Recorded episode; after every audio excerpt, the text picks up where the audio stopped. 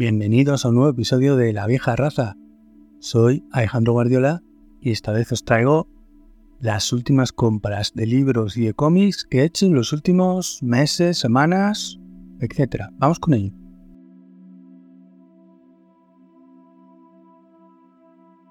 Pues tenemos por un lado unos pocos libros, no tantos, pero con lo que sí me he vuelto un poco loco ha sido con los cómics que han salido últimamente. La es que de un mes y medio para acá han salido bastantes cosas que me han interesado. Vamos primero con los libros, con uno que estoy leyendo ahora, que se llama El barco de Teseo. Si más o menos te gustan los libros, compras libros con asiduidad y no te has enterado todavía de qué es esto, pues no vives en este mundo. Básicamente es una especie de libro interactivo, por decirlo de una manera. Yo lo he llamado artefacto narrativo, porque aunque es una historia, una novela en sí misma, pues juega a mm, varias cosas, tiene varios encartes que nos dan pistas sobre la historia principal, y bueno, eh, está escrito por JJ Abrams, que lo conoceréis por un montón de series, películas, y un tal Doug Dorst, que a mí no me suena de nada, y según Wikipedia es un escritor de, de cursos de escritura narrativa en una universidad de los Estados Unidos. Pero bueno, que mm, a, juego con lo que cuenta la historia bien podría ser una persona falsa y ser el propio JJ Abrams, eh, un desdoblamiento, un alter ego del propio, del propio Abrams. Entonces, ¿de qué trata el barco de Teseo? Pues, eh, bueno, aparte que la edición es preciosa, es muy bonita, es como un libro antiguo, con relieves, con las páginas envejecidas, que lo abres incluso huele a viejo, que trae un montón de encartes, postales, notas manuscritas. Y eh, de lo que nos habla es de un escritor, eh, VM Straka, que no se sabe si fue sueco, si fue checo y que escribió una serie de obras eh, teniendo en cuenta que esta es su última historia. No se conoció eh, la identidad real de, este escritor y eh, nos lo cuentan a través de los ojos del traductor de toda la vida, un, un brasileño portugués, con una introducción bastante larga y a través de ahí vamos viendo notas manuscritas de personas que están leyendo el libro. Dos personas, un chico y una chica, universitarios. Él está haciendo un doctorado, y es estudiante en la misma universidad y ambos están fascinados por la obra de este autor, por el misterio, que rodea su figura y bueno, como que es un juego en el que eh, aceptas entrar si abres las páginas de este libro, porque es tanto la historia que nos cuenta el propio texto eh, del barco de Teseo, como las notas a pie de página del supuesto traductor, como las notas manuscritas que van dejando los dos personajes que están leyendo el libro, eh, investigando por su cuenta, dejándose notas sobre ellos mismos y vamos sabiendo también un poco sobre su propia vida. Eh, la, está publicado por Dugomo y el traductor está por aquí en uno de los créditos, pero están unas letras tan pequeñitas que casi no se ven para respetar un poco lo que es la, la propia forma, la tradición del, libro este en plan misterio. Viene encartado en una funda de cartón, un unboxing en mi Instagram que podéis verlo. Contiene muchísimos encartes, postales, fotos, eh, notas manuscritas de los personajes, un mapa escrito una servilleta de papel, todo, ello bien metidito en el libro. Por lo cual, si lo vais a comprar, eh, que esté retractilado, por así aseguraros que todo el contenido está intacto. ¿Me parece interesante? Pues a ver, eh, cuenta con todos los artilugios narrativos para mantenerte enganchado. Para mi gusto, la historia principal, la del propio barco de Teseo, el texto negro sobre blanco, debería tener un poco más de chicha, para mi gusto.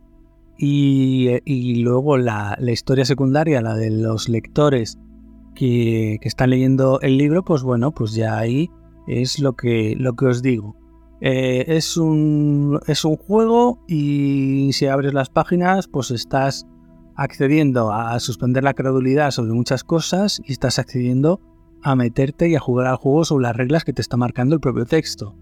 Entonces, bueno, ya ahí en función de lo que queráis. Por cierto, es un libro carete. Anda por cuarenta y tantos euros, 45, 49 euros, dependiendo de dónde lo, de dónde lo pilles. A en librería me ha costado 49, creo. Y luego online, pues tiene algo con las compras online o lo que sea, pues puede salir un poquito más barato. Pero anda por los 49 euros.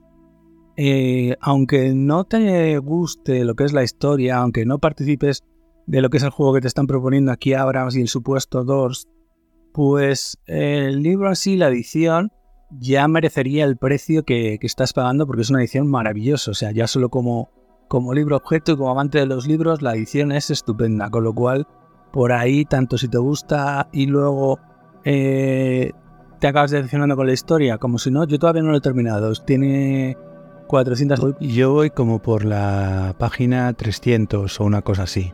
Y bueno, mm, voy viendo un poco hacia dónde va dirigido.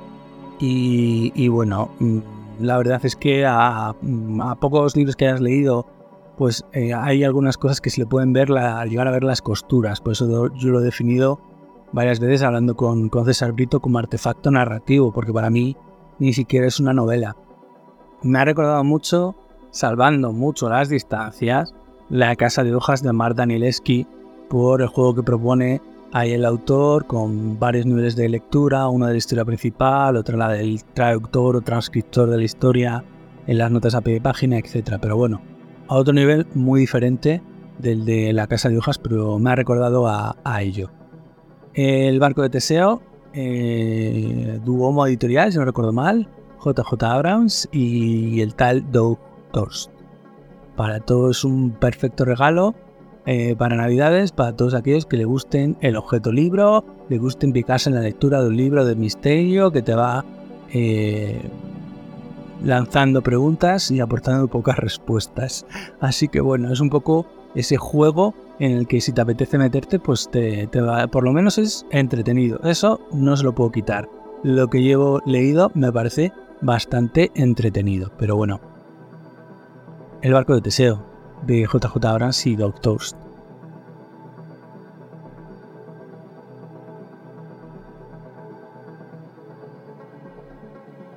Bueno, ahora vamos con un libro de un autor que ha estado recientemente en España, debido a los festivales 42 que le dan el premio por la novela corta que os reseñé yo por aquí, como en el Sui Generis de Madrid.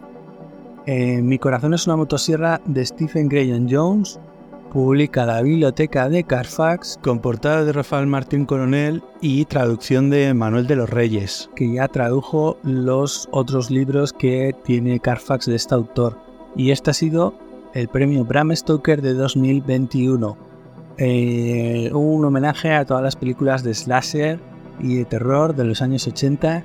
Tiene unas 400 páginas y a poco te haya gustado las obras anteriores del autor tejano eh, creo que te van, a, te van a encantar. Os leo la contraportada.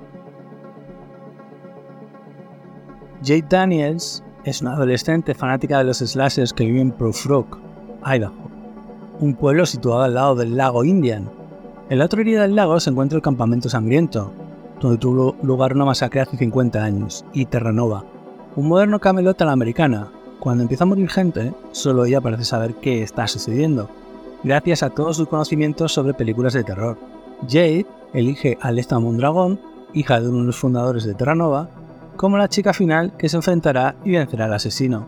Pero la vida real se rige por sus propias normas y a Jade no le quedará más remedio que afrontar. Y aquí viene un diálogo del libro.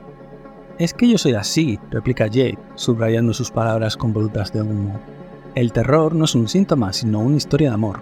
Y bueno, novela ganadora de los premios Bram Stoker, Shirley Jackson y Locus. Así que otra entrega más de este maravilloso autor de historias de terror. Como curiosidad diré que al final viene un compendio, una especie de, de referencias de todas las películas de slashes que vienen referenciadas en el libro. Lo cual es muy curioso, yo no conocía, vamos, ni la décima parte de, de ellas.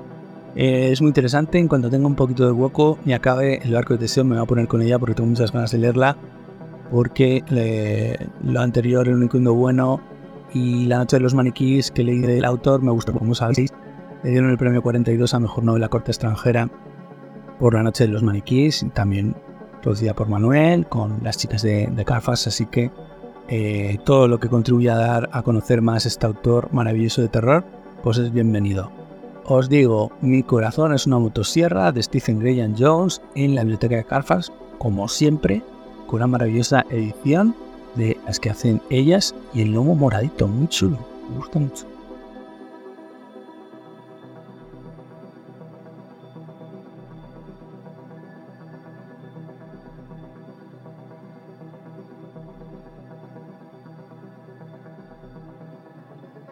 Otra novela en la que le tenía bastantes ganas. Ardiente Sol de la Infancia de Guillem López en Alianza Runas. Eh, Guillem, con el paso de los tiempos, pues se ha convertido en uno de los narradores del género fantástico en español eh, de mayor calidad, una calidad literaria increíble, con una propuesta que suele eh, bordear los géneros, que se mueve muy bien en el weird, pero que también aborda el horror cósmico.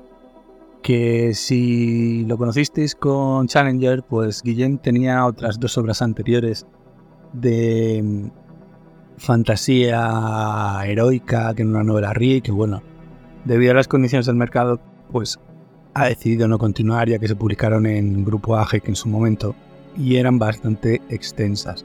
Y ya en aquellas dos obras, eh, la guerra por el norte, y no recuerdo el título del segundo, eh, pues nos demostraba la calidad literaria que ya tenía Guillem y a partir de esos...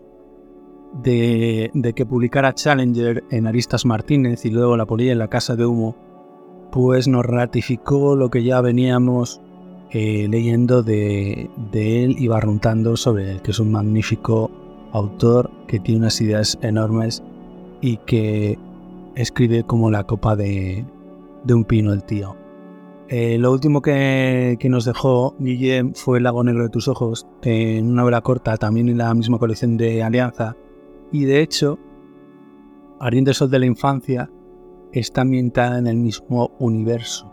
Es más extensa, tiene unas 400 páginas y yo la verdad es que no me gustaría adelantar nada de este libro porque tengo también unas ganas inmensas de leerla y ver qué es lo que nos propone Guillem, que cuando hablamos por última vez en el Celsius que presentaba Lago Negro de tus Ojos, y hacía años que no nos veíamos y nos hicimos una foto juntos, David, Susana, Guillem y yo, la vieja guardia de, que publicamos en AG.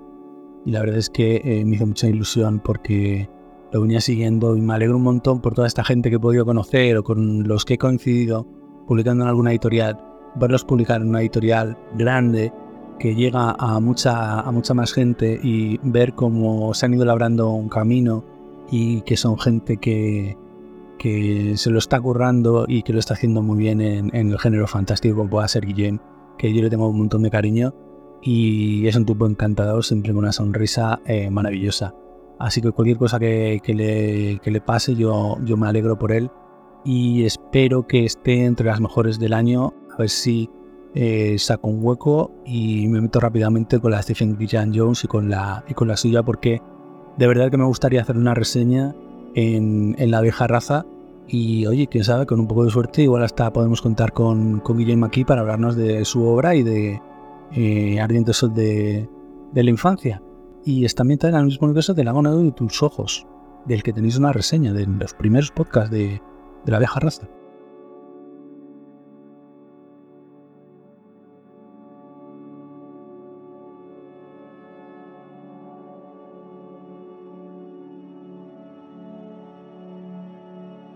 Y hemos terminado con los libros. No sé qué ha pasado esta vez. Pero solo ha habido tres libros. Y ahora vamos con los cómics, que se viene tela. Bueno, empezamos con la colección Pocket de ECC, de DDC. Eh, bueno, si conocéis un poquito las historias más o menos de, Batman, que saben un poco de la continuidad, eh, seguramente conocéis eh, el Batman, el Caballero Blanco, de, de Sean Murphy. Bueno, pues a mí me gustó un montón esa historia y la verdad es que me había enterado que tenía continuaciones. Y la verdad es que eh, ECC, aparte de varios problemas con el precio los crowdfundings, las no reediciones de cosas agotadas y que a veces nos sacan de una puñetera vez la broma asesina de nuevo de Alan Moore, pues em, no sabía cuándo se iba a editar esto o si, eh, porque parece que reeditan un poco en el formato este económico de bolsillo, em, no se sabe cómo. No se sabe si en función de la reedición y la, tapa dura que sacaron me parecía un poco cara porque es lo que tiene últimamente CC, se están pasando un montón con el precio de los tomos, sobre todo en tapadura. Y dije, hasta que no salga en el formato de Pocket no me lo compro.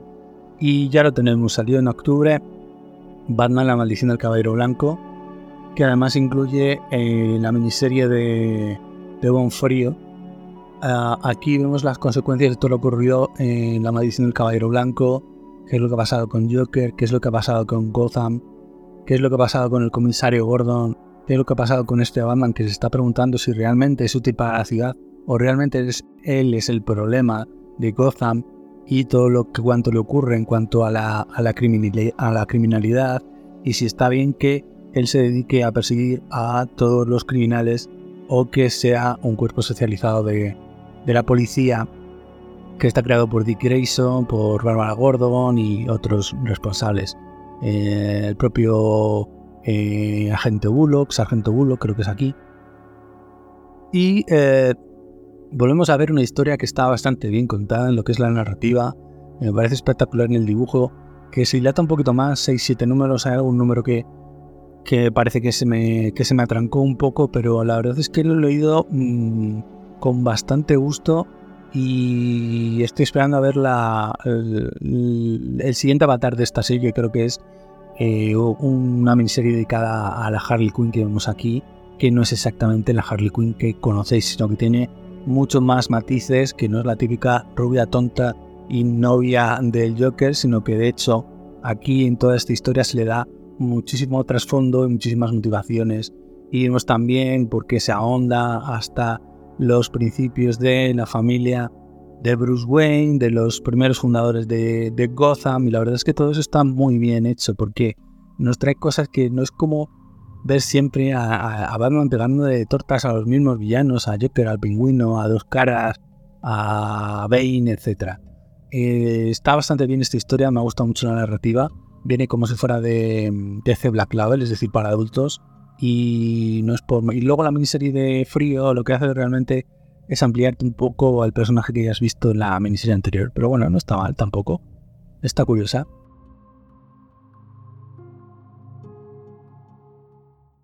En la misma colección, con uno de mis guionistas favoritos últimamente, el Batman que ríe, con Scott Snyder al guion y mi querido James Tynion IV, con dibujos de Jock y Eduardo Riso. Este personaje sale de la eh, Curo Metal, si no me equivoco, y también tiene una continuación que está anunciada para el mes de enero, febrero. Eh, si es Scott Snyder o James Tinion, no lo sé, pero bueno, me llama la atención, sobre todo por el dúo Scott Snyder, James Tinion de El Tribunal de los Búhos y Una muerte a la familia. Ya sabéis que eh, tengo un especial sobre este guionista, James Tinion IV, con uno de los mayores expertos de cómic ahí en España, como es Raúl Sogun, Raúl Sinovas, en uno de los primeros programas de La vieja raza de esta temporada y de escucharlo porque hablamos con bastante detalle y con bastante extensión de este guionista que parece que está en todas partes y haciéndolo tan bien como es James Tinion IV la colección de The Pocket, El Batman que ríe, Snyder, James Tinion, Jock, Eduardo Riso.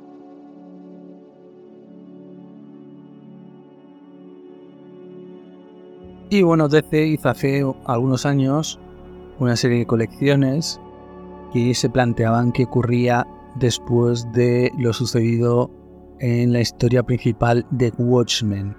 Y también seguía algunos de los personajes. Entre ellos hay varias miniseries, como puede ser la de Rorschach o eh, alguna de, de, otro de los personajes principales. Y ahora sale la de antes de Watchmen de Rorschach con un guion de Brian Azzarello, con lo cual para mí eso ya es eh, garantía de que la historia va a estar bien, sobre todo a lo que se mueve muy bien en el género negro, las historias callejeras, de crimen, etc. Y con Lee al dibujo, que por lo que he jugado es un dibujo bastante espectacular. No sé si eh, es técnica digital o no, pero bueno, este es más finito y la verdad es que es curioso porque el otro que tiene 220 páginas cuesta 9,95 y este que tiene 100 menos también cuesta 9,95, 112. En fin, cosas de FC y sus precios.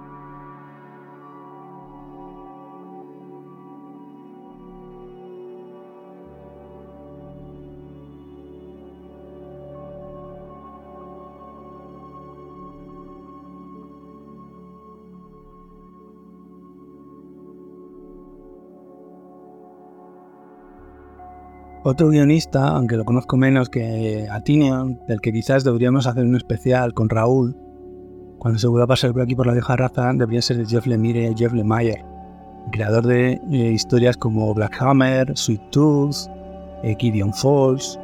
Y me compré, tenía el, el número 5 de Gideon Falls sin leer. Y dije, bueno, aunque todavía tengo 5 sin leer, me voy a coger también el volumen 6. Vengo contigo el volumen 6 a casa, me puse a leer el volumen 5 y me la acabé de una sentada como suele ser en esta serie. Es un poco más finito que, los anteriores y aquí ya es directamente el fin de esta serie de terror, ciencia ficción, eh, distopía, pues mezcla y amalgama bastante bien todos esos géneros y tanto la narrativa como el dibujo de Andrea Sorrentino como el color de Dave Stewart están también intrincados en la propia historia que nos cuenta el, guionista, que eh, forman parte de, vamos, eh, sin que se pueda desligar de la historia que nos está contando.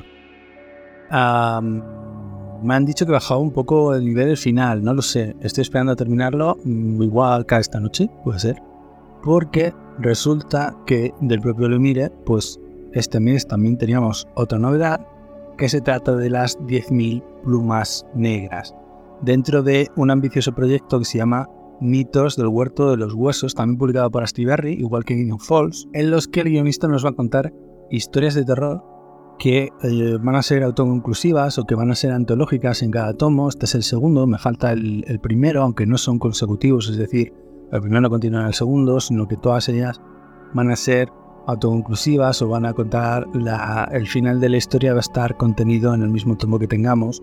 Y además, eh, con las primeras compras, la editorial Astiberri nos regalaba en formato de grapa una especie de número cero, un preludio de mitos del huerto de, los huesos y que mm, eh, es una forma un poco de poner antecedentes. Yo le pregunté a mi libro de confianza y me dijo, si da igual en el, en el orden en que los compres, porque aunque ahora te compres este, te puedes luego comprar el siguiente y después, porque son historias que son independientes exclusivas, están ambientadas todas en un mismo marco temporal, en un mismo más o menos lugar eh, narrativo y ya las presentaciones que vienen por aquí, pues la declaración del autor es ir sacando una serie de recopilaciones en tomo y de los editores de Astidorri también que cuentan estas historias de terror y que la verdad tienen muy muy buena pinta con el, mismo equipo creativo de Gideon Falls, Jeff Lemire al guion, Andrés Sorrentino al dibujo y de Festuan al color, con lo cual yo es que creo que esto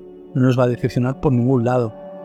Y además en el formato de la que nos suele traer Astiberri, que la verdad es que, excepto que el, lomo de los tomos es planito y ya sabemos que estos tomos, en cuanto los lees un par de veces, eh, se suelen estropear un poco y que mejor sería que estuvieran, que fueran los lomos, los cantos redondeados, pero bueno, es una, es una única pega que le pongo a de Astiberri, pero que oye, que lo editan magníficamente y que ole por ellos por, por traernos estas historias de, este magnífico autor de guion eh, norteamericano y estas historias tan chulas.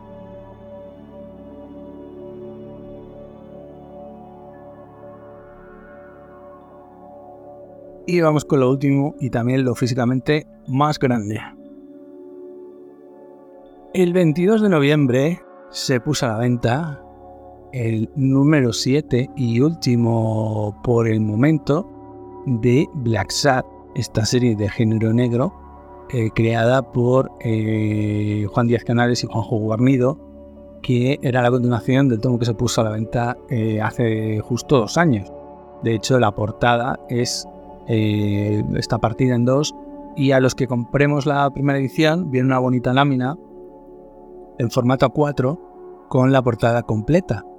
Eh, si os diré que todavía no he leído el tomo 6 y ya sabiendo que salía para ahora, digo, pues casi mejor me los leo los dos seguidos y vemos esta historia que es noir, que es género negro, que es las historias de Philip Marlowe eh, de los años 40 y los años 50 con personajes que tienen forma de animales y se mueven en este entorno tan oscuro que podían ser unos Estados Unidos alternativos o un mundo alternativo en el que los personajes eh, tienen, son zoomorfos, los personajes tienen forma de animales y no por ello deja de ser una historia para adultos. Olvidados de Disney aquí, que no tiene nada que ver. Y las historias de Black Sad son eh, género negro puro y duro para adultos mayores de 18, con lo cual eh, cuidado con esto. Formato de álbum europeo, grande, eh, finito y como siempre con la maestría en, en, los guiones y en el dibujo de Guarnido que parece que no tienen techo ninguno de los dos. Y me imagino que pausarán la historia de la serie porque ambos están metidos en otros proyectos que seguramente le requieren mucho más tiempo, pero bueno, eh, ya nos dijeron que el tomo 6 y el tomo 7 iban a ser los últimos durante una buena temporada de la serie, así que veremos a ver si la continúa, si finaliza aquí, porque no tengan tiempo para recuperarla, pero bueno, ya sabemos que cualquier cosa que con la que nos vayan a ofrecer este dúo de artistas españoles, pues va a ser un auténtico exitazo. Black Sad es uno de los cómics españoles que más éxito ha tenido internacionalmente y de hecho se llegó a publicar primero en Francia y luego más tarde en España. Eh, ya os digo, formato de, cómic de, cómic europeo, grande, eh, tapadura y tiene buenísima pinta.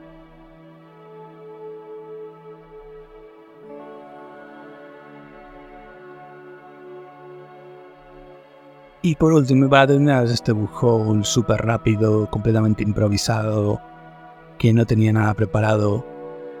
De lo último que me ha llegado a casa, el año pasado, pues un poco antes de Navidad, se ponía a la venta el recopilatorio, el tomo, el Omnibus, el Marvel Gold, creo que se llama, de Excalibur. Excalibur es una serie de mutantes creada por Chris Claremont y Alan Davis justo después de toda esa saga de la caída de los mutantes, en la que todo el mundo piensa que la Patrulla X está muerta y crean un nuevo grupo de superhéroes eh, con base en eh, el Reino Unido formada por Capitán Britannia, por Megan, eh, por Gata Sombra que estuvo en la Patrulla X, con Ronador Nocturno que estuvo en la Patrulla X, y por Phoenix, por Jean, Jean, no, Rachel Summers, que tiene algo que ver con los Summers de nuestro universo, pero no exactamente. Y con ellos iban a vivir aventuras pues, por toda esa parte del mundo, pues actuando en una especie de nueva Patrulla X, eh, y la verdad es que es la, obra cumbre quizás de, los mutantes de esa época, los años 89, 90, 91, 92, y que aquí en España empezó a publicarse los primeros tomos en como una separata de eh, los, los cómics dominicales que venían, no me acuerdo si era en El Sol o en El Mundo, no recuerdo en cuál de los dos, creo que era El Sol.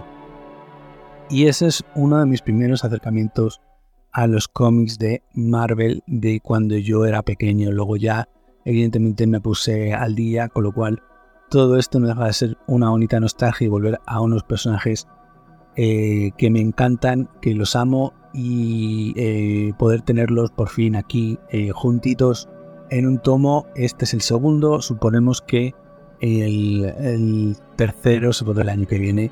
Y, y, bueno, la verdad es que aquí gran parte de los números ya los guioniza Claremont y no los dibuja Davis, porque como suele pasar, pues eh, cuando llevan un equipo creativo mucho tiempo se acaban agotando, les apetece hacer otras cosas y aquí ya se, ya se nota como en algunos números empezaba a fallar el dibujante, el guionista quizás estaba a, otras cosas de las colecciones mutantes y creo que la mitad del tomo o algo así ya no está guionizada por Claremont y Davis que al final dejaron eh, su creación en manos de eh, otros como suele ser habitual también por otra parte en las colecciones de superhéroes. Pues vamos a disfrutar un montón de este tomo de, de Excalibur. No tengo mucho más que contaros. Soy Alejandro Guardiola. Muy buenas noches.